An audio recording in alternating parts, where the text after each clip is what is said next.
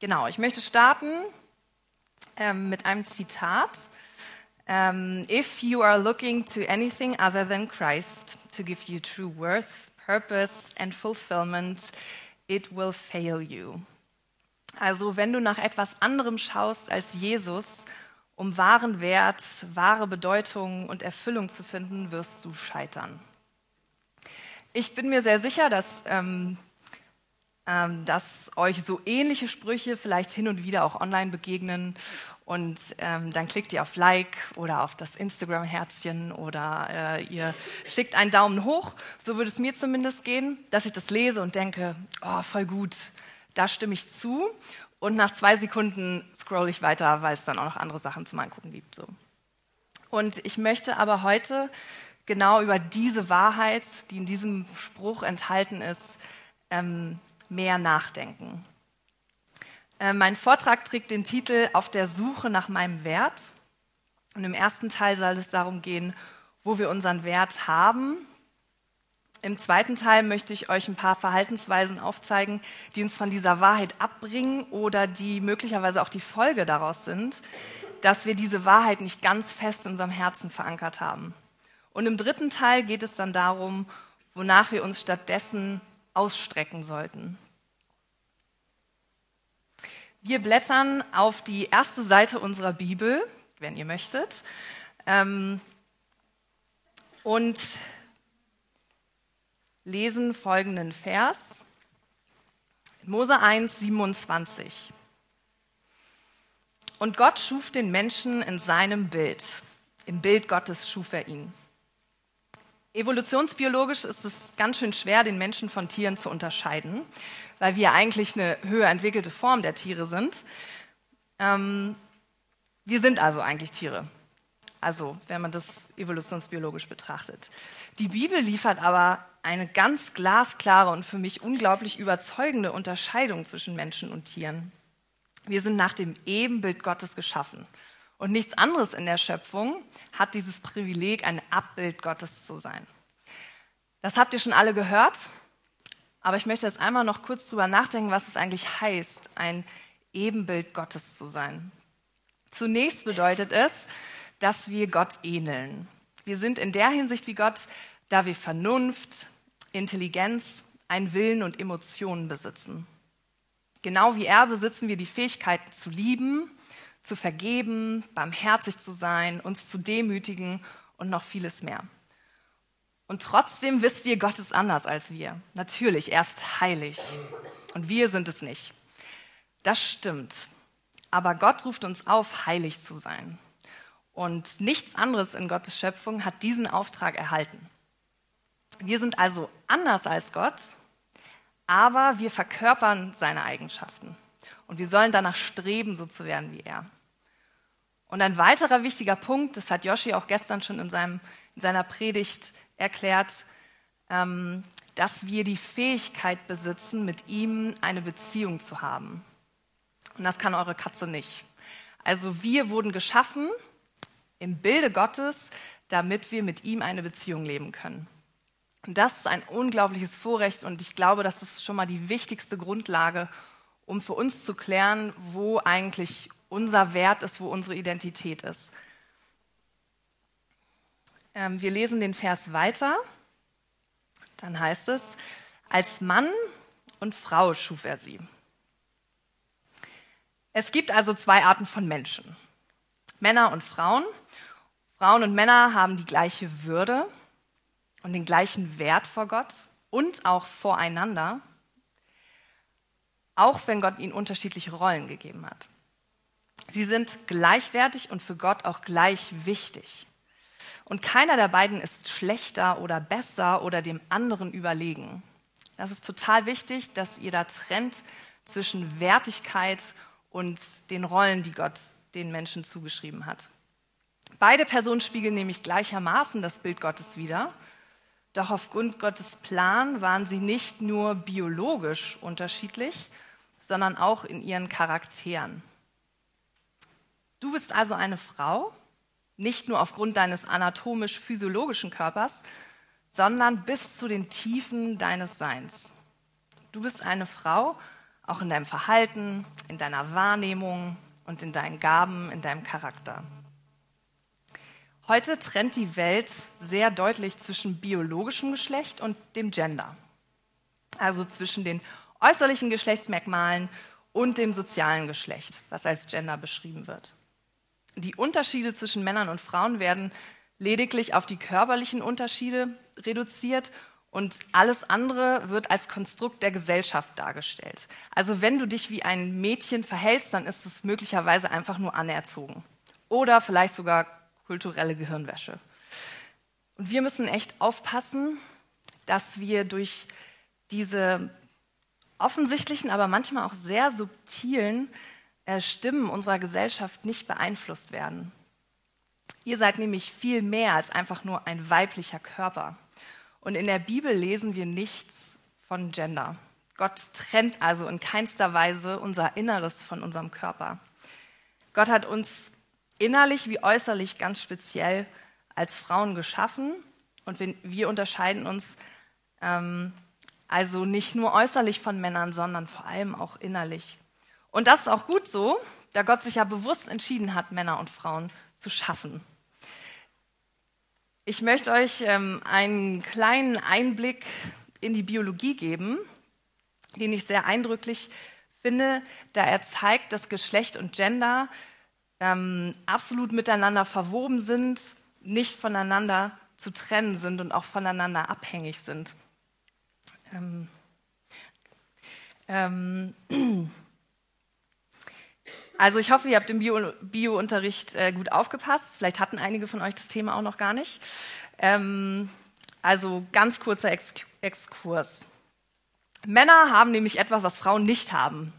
Und Frauen haben etwas, und das sogar in zweifacher Ausgabe. Ähm, bevor jetzt die ersten rote Ohren kriegen, ich spreche über X- und Y-Chromosome. Und ähm, Frauen haben zwei X-Chromosome und Männer ein X- und ein Y-Chromosom. Und ich weiß nicht, ob euch das bewusst ist. Also meinen Schülern ist das manchmal auch nach einem Semester Genetikunterricht nicht klar, äh, dass in jeder einzelnen Zelle eures Körpers zwei X-Chromosome sind. Und wir haben ungefähr 100 Billionen Zellen. Also wenn ihr euch jetzt über eure Haut kratzt und wir die Zellen unter euren Fingernägeln untersuchen würden, würden wir einen Haufen Zellen finden mit zwei X-Chromosomen. Und auf diesen X-Chromosomen sind so viele entscheidende Gene vorhanden, die uns letztendlich nicht nur äußerlich zu einer Frau werden lassen, sondern auch innerlich. Und bereits im Moment der Empfängnis, also wenn wir von nur einer einzigen Zelle sprechen, steht fest, ob wir ein Mädchen oder ein Junge sind und was für Gene wir tragen. Also wenn, als ihr noch so aussaht, war ähm, klar, dass ihr, dass ihr eine ein Mädchen, eine Frau werdet. In der sechsten Schwangerschaftswoche ist der Embryo circa 5 mm groß. Und er hat nur Ansätze von Augen, einer Nase, einem Mund und die Hände sind noch kleine Paddeln. Die Füße sind noch nicht ganz ausgebildet und der Herzkreislauf und das Atemsystem sind nur ganz rudimentär vorhanden. Bis zur 16. Woche finden die wichtigsten Entwicklungsschritte statt und der Embryo wächst danach nur noch hauptsächlich und die Organe bilden sich aus. Ab dieser sechsten Schwangerschaftswoche spielen Geschlechtshormone eine ganz wesentliche Rolle. Bei den Jungs werden mehr Androgene und bei den Mädchen mehr Östrogene gebildet. Und diese Geschlechtshormone haben einen sofortigen Effekt auf die Entwicklung und das nicht nur auf die Ausbildung der, Geschlechte, der, der Geschlechtsorgane, sondern auch ähm, auf das Organsystem, den Herzschlag, sogar die Anzahl der roten Blutkörperchen, Gehirnstrukturen, die sich erst ab diesem Zeitpunkt richtig entwickeln, und das Nervensystem. Vor allem, wenn wir an das Gehirn und das Nervensystem denken, wird klar, dass diese Eigenschaften unser Frausein schon ähm, bei unserer Geburt dass sie da schon feststehen. Ich möchte euch mit diesem Beispiel einfach nur klar machen, dass Gott ähm, in jede Zelle eures Körpers Weiblichkeit reingelegt hat und dass es schon ganz, ganz früh anfängt, dass wir nicht nur körperlich zu Frauen werden, sondern auch innerlich in unserem Charakter. Und es, es gibt da ähm, ganz spannende Aufsätze, die biologisch erklären, dass eigentlich diese Klischees, die wir oft im Kopf haben von, von Männern und Frauen, sowas wie Männer sind aggressiver tendenziell und Frauen sind tendenziell ähm, empfindsamer oder sensibler, dass die mit, also mit biologischen ähm, Untersuchungen auch belegt werden können. Und das hat ganz viel mit unserem Nervensystem und mit unseren Gehirnstrukturen zu tun. John Piper hat einmal gesagt auf einer Frauenkonferenz, God created you a woman because this is the best way to glorify him. Es ist also kein Zufall, dass ihr ein Mädchen geworden seid. Gott hat bewusst für dich bestimmt, eine Frau zu sein, weil du ihn dadurch besser verherrlichen kannst. Das ist der zweite Teil, ähm, der uns als Unterbau dient, um unsere Identität in Jesus zu bestimmen. Wir sind also als Frauen geschaffen, als Gottes Ebenbild und Gottes Schöpfung war perfekt. Und dann ja, dann wisst ihr, dass Eva nicht ganz unwesentlich dazu beigetragen hat, dass es zum Sündenfall gekommen ist. In Gottes perfekte Schöpfung ist Sünde gekommen und so konnte Gott keine Gemeinschaft mehr mit den Menschen haben. Er hat sie aus seinem Paradies verbannt und noch viel schlimmer aus seiner Gegenwart. Und seitdem müssen wir den Fluch der Sünde an uns selbst tragen, erkennen ihn auch in der Natur und in der Welt, in der wir leben. Aber und das ist das entscheidende Aber, noch bevor Eva überhaupt gesündigt hat, hatte Gott einen Rettungsplan für die Menschheit und für uns. In Römer 8, ähm, Vers 1, so gibt es jetzt keine Verdammnis mehr für die, welche in Christus Jesus sind, die nicht gemäß dem Fleisch wandeln, sondern gemäß dem Geist.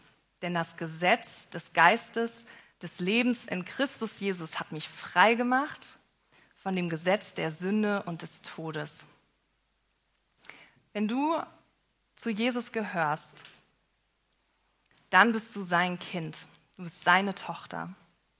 Und du bist erlöst von dieser Verdammnis, die uns allen eigentlich zusteht. Und du bist davon frei gemacht, von der Sünde und dem Tod der die Folge der Sünde ist.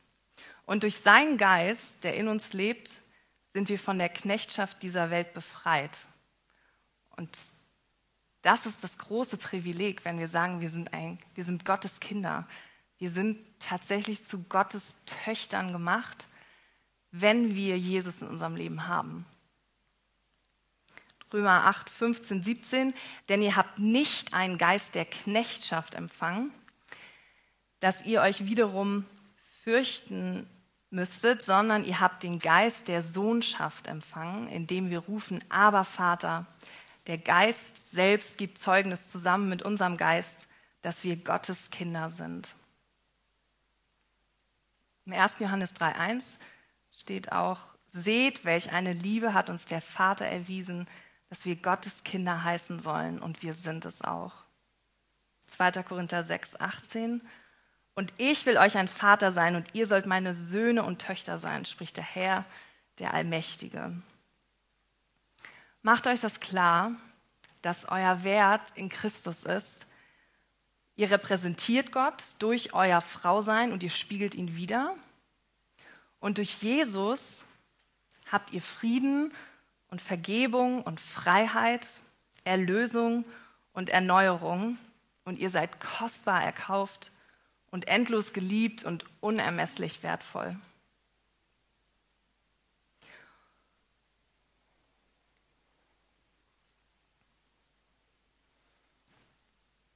Und dieser Wert, den wir in Jesus haben, der ist unabhängig von unserem Status, also ob wir verheiratet sind oder nicht, ob wir verwitwet sind oder geschieden, in einer Beziehung leben oder nicht.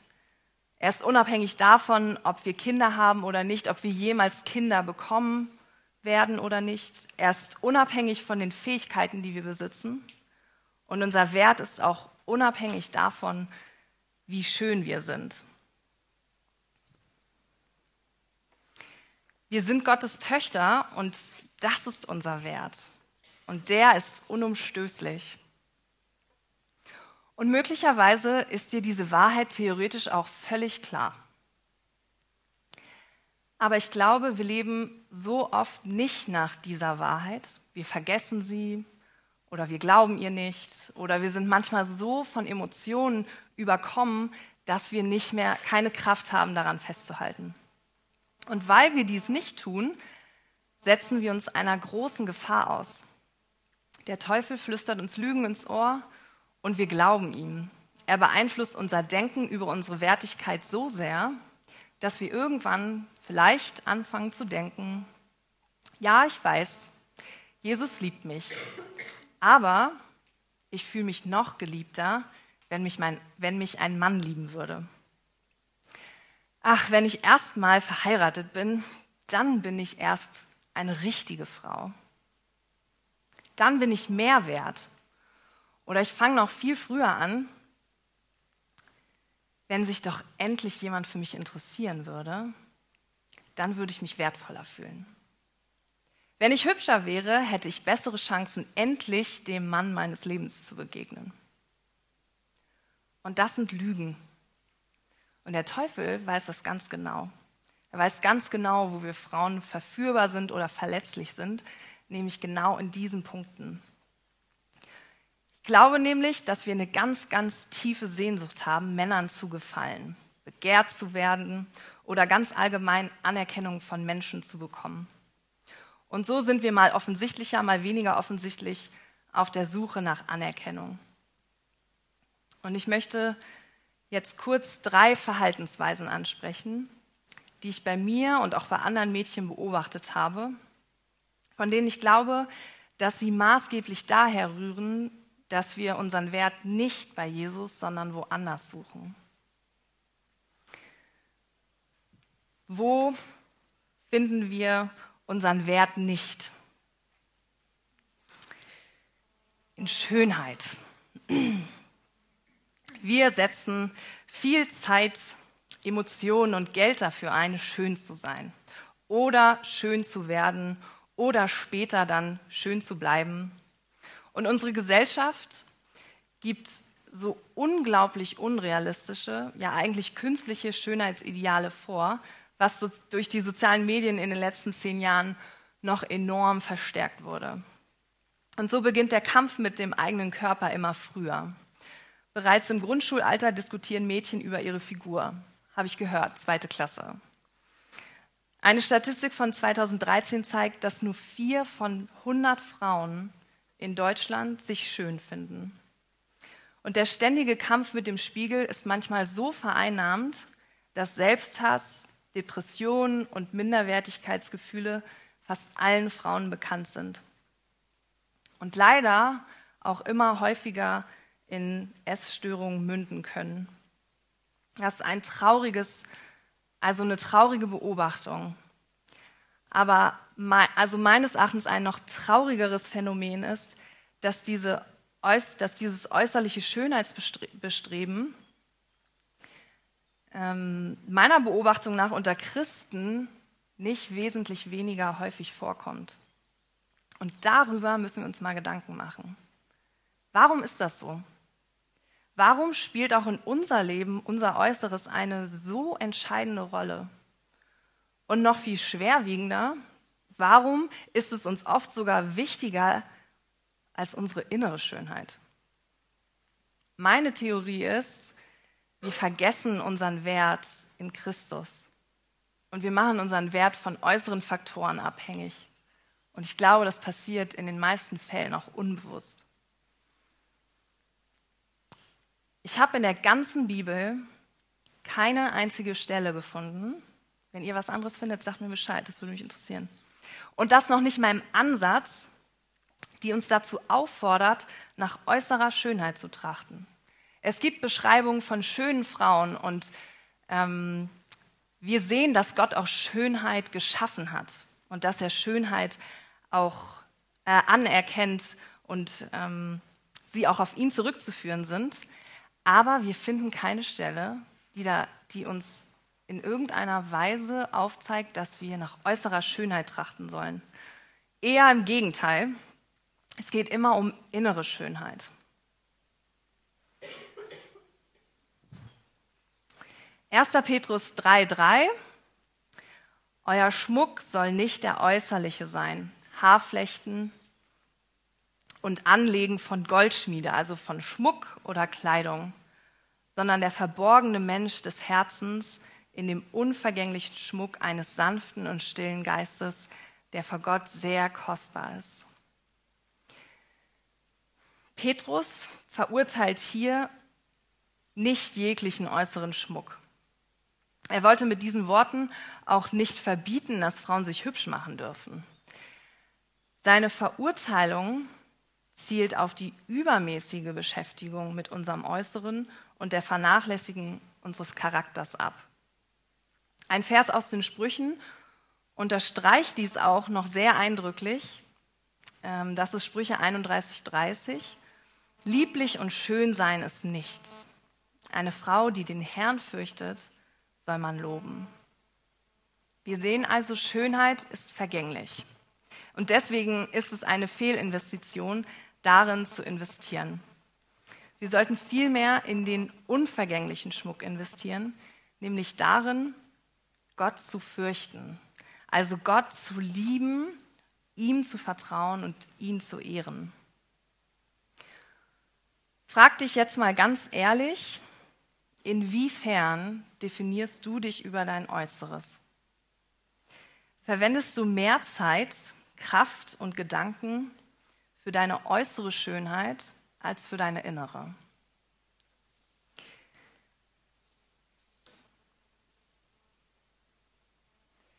Das zweite Thema, das gleich danach kommt, ist das Thema Männer das Thema, das so viele Gespräche von Mädchen und jungen Frauen beherrscht. Das Thema, das Gedanken vereinnahmt, Emotionen aufwühlt und Herzen bricht. Und so viele unverheiratete Mädels kämpfen damit, Single zu sein und wünschen sich sehnlichst einen Mann. Und auch das kann das Leben so, so stark vereinnahmen. Die Sehnsucht nach einem Mann und einer Familie ist an sich auch gar nicht das Problem. Ich glaube, die Sehnsucht zu heiraten ist absolut berechtigt. Ich glaube, Gott hat das auch in uns hineingelegt. Die entscheidende Frage ist aber, wie gehst du mit dieser Sehnsucht um? Bringst du sie immer wieder vor Gott und vertraust auf sein souveränes Handeln und sein Timing? Nutzt du diese Sehnsucht, um im Vertrauen zu deinem Vater zu wachsen? Vertraust du darauf, dass Gott dir den richtigen Ehemann geben wird, wenn er das für richtig hält? Oder, und das ist jetzt die andere Seite, machst du deinen Wert von der Liebe eines Mannes abhängig? Denkst du, dein Leben ist lebenswerter, wenn du einen Mann an deiner Seite hättest? Suchst du bei Männern nach Anerkennung oder gibt dir männliche Aufmerksamkeit das Gefühl, mehr wert zu sein?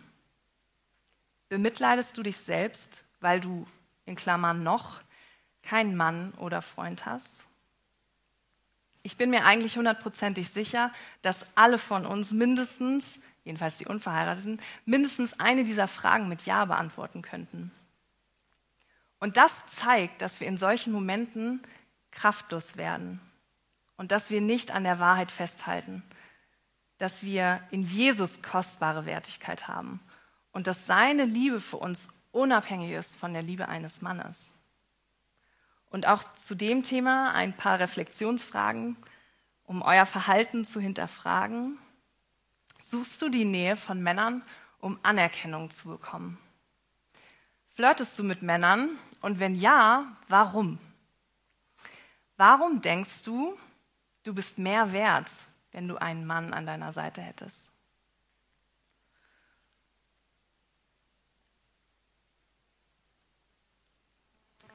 Der dritte Punkt ist das Thema Selbstdarstellung.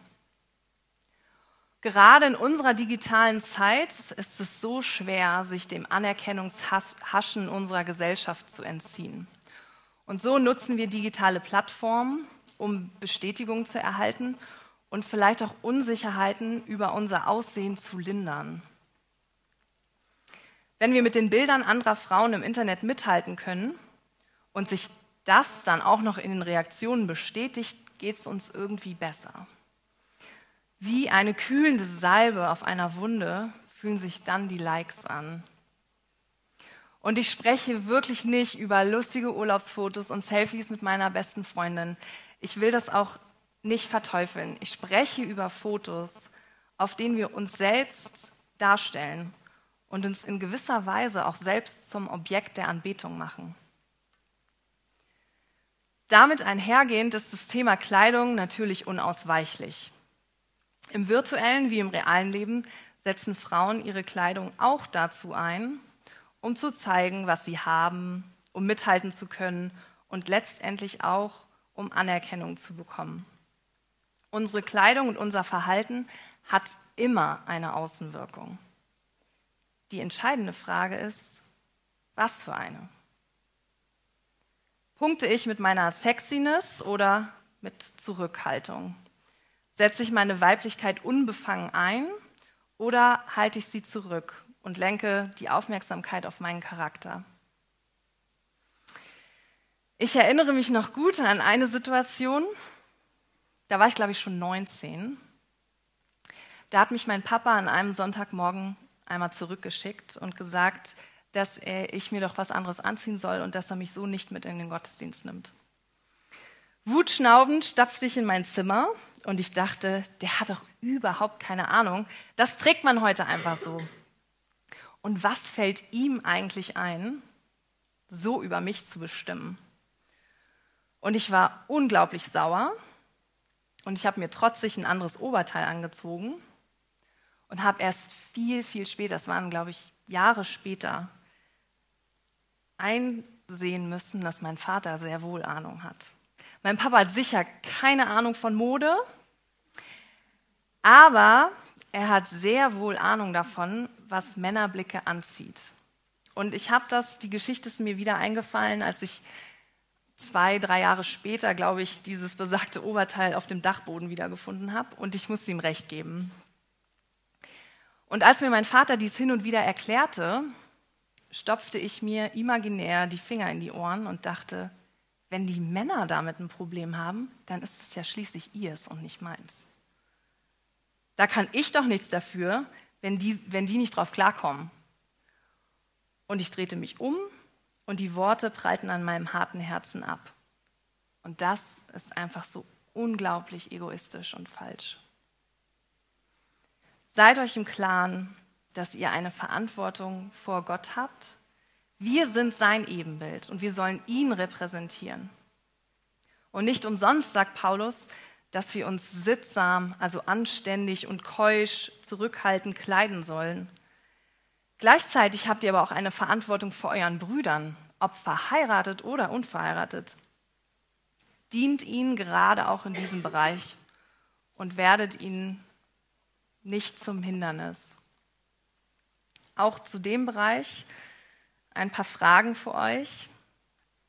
Füttere ich meinen Stolz, meine Eitelkeit mit meiner Selbstdarstellung? Repräsentiere ich Gott mit meiner Kleidung oder meiner Online-Darstellung? Spiele ich mit meiner Weiblichkeit? Und bin ich mir darüber im Klaren, dass mein Ausdruck von Weiblichkeit möglicherweise auch ein Stolperstein für meine Brüder sein kann? Und ihr wisst, und das hat Yoshi in seiner Predigt gestern auch schon gesagt, bei all diesen Themen gibt es keine klare Schwarz-Weiß-Regel. Und ich weiß, wir wünschen uns das manchmal.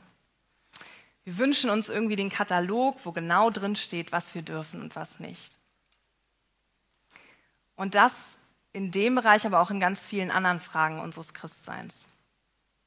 Und das gibt es nicht. Aber in allem, was wir tun, gibt die Bibel uns Prinzipien. Und denen sollen wir folgen und die sollen wir anwenden. Und dabei müssen wir unser Verhalten zurückverfolgen zu unseren Motiven. Ich glaube, da müssen wir ansetzen. Und wir müssen einfach ehrlich sein und uns immer wieder in regelmäßigen Abständen mal hinterfragen. Ich habe drei einfache Fragen zusammengestellt, von denen ich glaube, dass sie eine gute Prüfung sind für alles, was wir sagen, was wir tun, wie wir uns verhalten, wie wir denken. Die erste Frage ist, gebe ich Gott mit meinem Verhalten die Ehre? Ist mir die Anerkennung von Menschen wichtiger als Gott zugefallen? Und bringt mich mein Verhalten näher zu Gott oder lenkt es mich von ihm weg?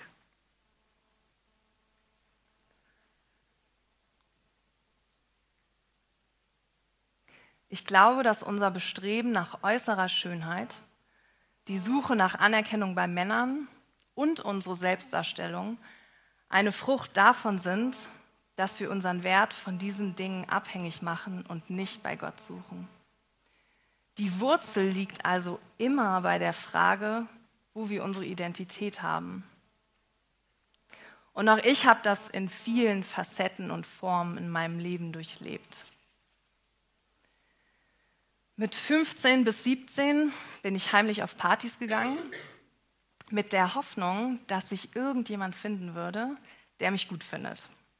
Und bei solchen Partybekanntschaften ging es mir überhaupt nicht um eine Beziehung. Es war mir schon völlig klar, dass das wahrscheinlich nicht die beste Grundlage ist, um mit jemandem eine Beziehung anzufangen, wenn man sich auf einer Party trifft. Es ging mir eigentlich um Bestätigung. Und auch wenn mir diese Lüge bewusst war, habe ich trotzdem geglaubt, dass wenn sich jemand findet, der mich toll findet, dass, dann, dass das dann eine Bestätigung ist, dass ich ja doch nicht so schlimm bin, wie ich von mir selbst dachte. Dann müsste ja doch irgendwie ein Funke Attraktivität in mir sein und ich wäre nicht so wertlos, wie ich mich damals selbst wahrgenommen habe. Mit 18 habe ich phasenweise aufgehört zu essen, weil ich schlanker sein wollte, als meine Diäten es zugelassen haben. Und ich habe jahrelang gegen meinen Körper gekämpft und ich hatte eine völlig gestörte Sicht auf mich selbst, auf meinen Körper. Ich hatte eine merkwürdige Beziehung zum Essen und zu Sport. Und das ganze Thema lag wie ein Schleier über meinem Leben. Das hat so viele Bereiche meines Lebens eingenommen. Das hat mich echt beherrscht. Und wisst ihr, in der Zeit war ich so unglücklich. Und obwohl ich mich mit 17 bekehrt habe und Jesus auch ein wichtiger Teil in meinem Leben war, habe ich mich dennoch abhängig davon gemacht, von den Werten, die die Welt mir vorlebte. Und ich war unglücklich über mein Aussehen, über meine Fähigkeiten, über die Tatsache, dass eine vielversprechende Beziehung scheiterte und ich danach völlig zerbrochen und verletzt war. Und ich lag nächtelang im Bett und habe mich selbst bemitleidet. Durch meine Zwanziger trauerte ich immer wieder, dass mein Traum von einem Mann und fünf Kindern nicht in Erfüllung geht und hatte immer wieder das Gefühl, dass mein Leben ohne Mann sinnlos und wertlos ist. Und wieder bemitleidete ich mich selbst.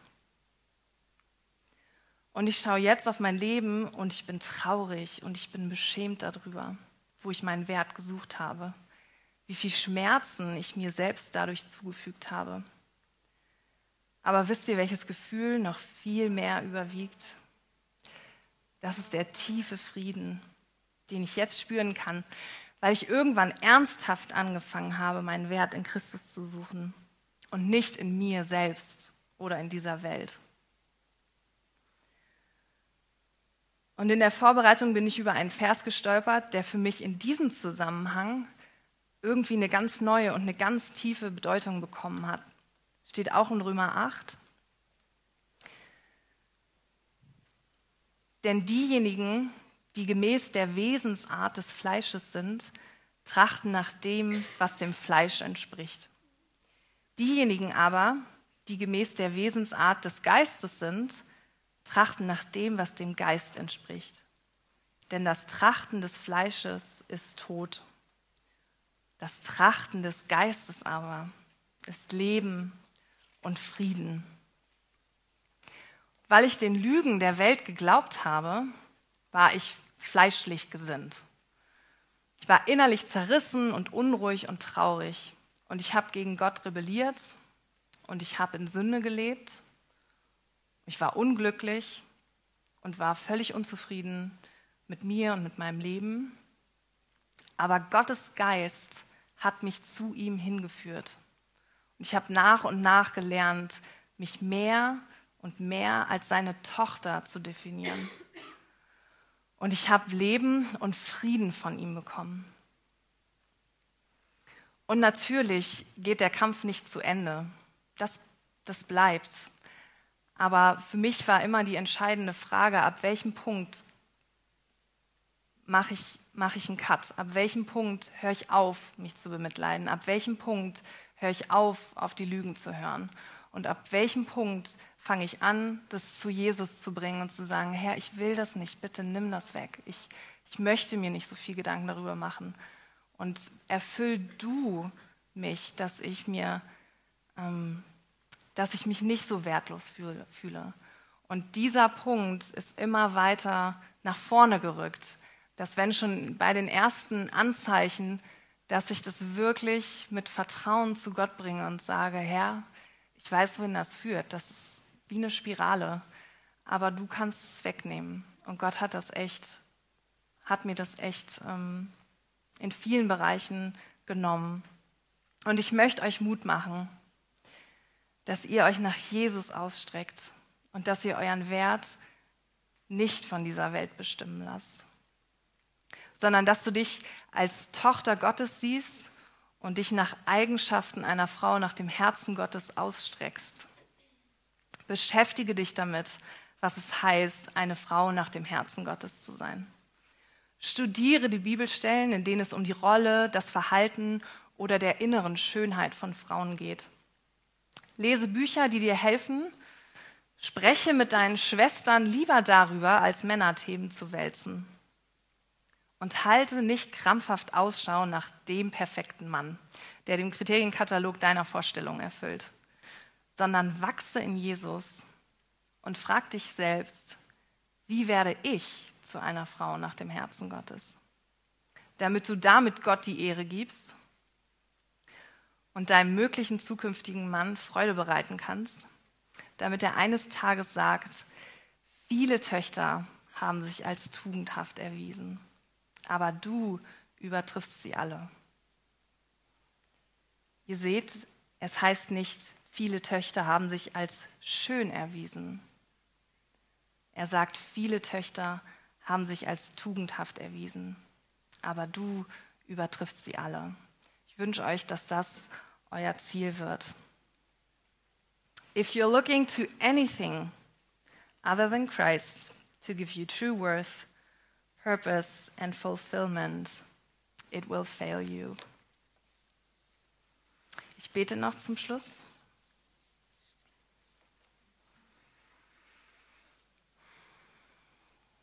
Herr, ich danke dir, dass wir nach deinem Ebenbild geschaffen sind, dass wir Frauen sind und dass du uns zu deinen Töchtern gemacht hast. Ich danke dir, dass wir unseren Wert in dir haben und ich danke dir, dass wir in Frieden und in Ruhe bei dir Rast finden. Herr, dass wir bei dir Zuflucht finden von den ganzen Herausforderungen und Anforderungen dieser Welt. Und ich bete, Herr, dass du unsere Herzen echt auf dich ausrichtest, dass wir sehen, Herr, dass wir dich brauchen und dass du die Antwort bist auf die vielen Dinge, die sich in unserem Leben breit machen, die vielen Lügen und die falschen Verhaltensweisen. Herr, ich bete, dass du uns hilfst, dass wir mehr zu Frauen werden, die dir gefallen. Dass wir uns nicht nach dem ausstrecken, was die Welt von uns möchte, sondern dass wir auf dich schauen und wirklich danach streben, so zu werden, wie du uns möchtest. Ich bete, dass wir auch in den Kleingruppen eine produktive und offene Runde haben, dass sich die Mädchen auch trauen, sich zu öffnen und dass wir ehrliche Gespräche führen können. Bitte, Herr, berühre du Herzen und schenk da gute Gespräche und eine gute Gemeinschaft. Amen. Ähm, bevor wir die Gruppen einteilen, möchte ich noch einen kurzen Werbeblock ähm, vorschieben, weil ich auch, ähm, also als ich das Thema angefangen habe, habe ich mir dann auch so ein paar Sachen zusammengesucht, die ich schon zu Hause hatte und bin auf neue Dinge gestoßen, die ich sehr hilfreich finde, um so im täglichen Leben vielleicht immer mal wieder ähm, was zu lesen. Das erste ist ein Blog. Er ist auf Englisch, aber das macht nichts, weil dann eure Englischkenntnisse noch, erweitert, noch mehr erweitert werden. Der heißt Revolution. Revolution.com ist ähm, eine Seite von Teenagern geschrieben, ähm, die bestimmte Themen ähm, aufgreifen und meines Erachtens auch super ehrlich und richtig gut darstellen. Äh, das ist auch meine neue Heldin, die Jacquelle. Die hat jetzt auch ein Buch geschrieben, die ist 19 Jahre und eine Frau, von der ich echt lernen kann. Ein anderer äh, Blog ist girldefined.com. Ähm, sehr, sehr inspirierend, was so ganz klassische Mädchenthemen angeht. Es geht um Klamotten, es geht um Jungs, es geht um unser Verhalten, um vieles mehr, was ich heute nicht ansprechen konnte.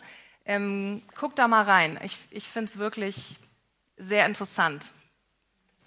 Ähm, an Büchern kann ich euch das empfehlen. Lügen, die junge Frauen glauben, gibt es auf Englisch, jetzt auch auf Deutsch. Könnt ihr euch auch beim ähm, CLV Verlag kostenlos runterladen.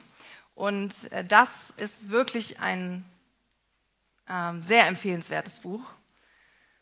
Mm, das ist ein bisschen old-fashioned vielleicht, aber ich liebe Elizabeth Elliot und ähm, dieses Buch hat mir vor langer Zeit echt die Augen geöffnet. Ich fand es sehr, sehr inspirierend. Und ähm, auch das könnt ihr ähm, kostenlos bekommen beim CLV. Und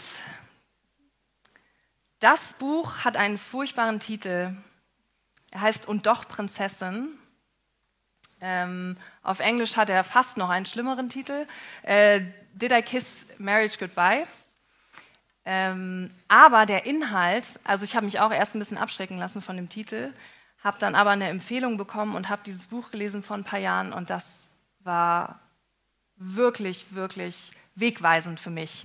Also es geht, ähm, ich glaube, es ist vielleicht auch eher so für Leute ab 25, das wäre so meine Einschätzung, ähm, weil es von einer Frau geschrieben ist, die ist Anfang 40 und ähm, lebt alleine und hat über ihr Leben und ähm, über ihre Ziele geschrieben, wie wir als alleinstehende Frauen Gott dienen können. Genau. Ich glaube, ach so, das ist noch ein deutscher Blog. Ähm, Josia, das ist äh, die Tochter sozusagen von E21. Da sind auch ein paar ähm, interessante Artikel auf Deutsch drauf. Genau. Das dazu. Und jetzt werden wir die Gruppen einteilen.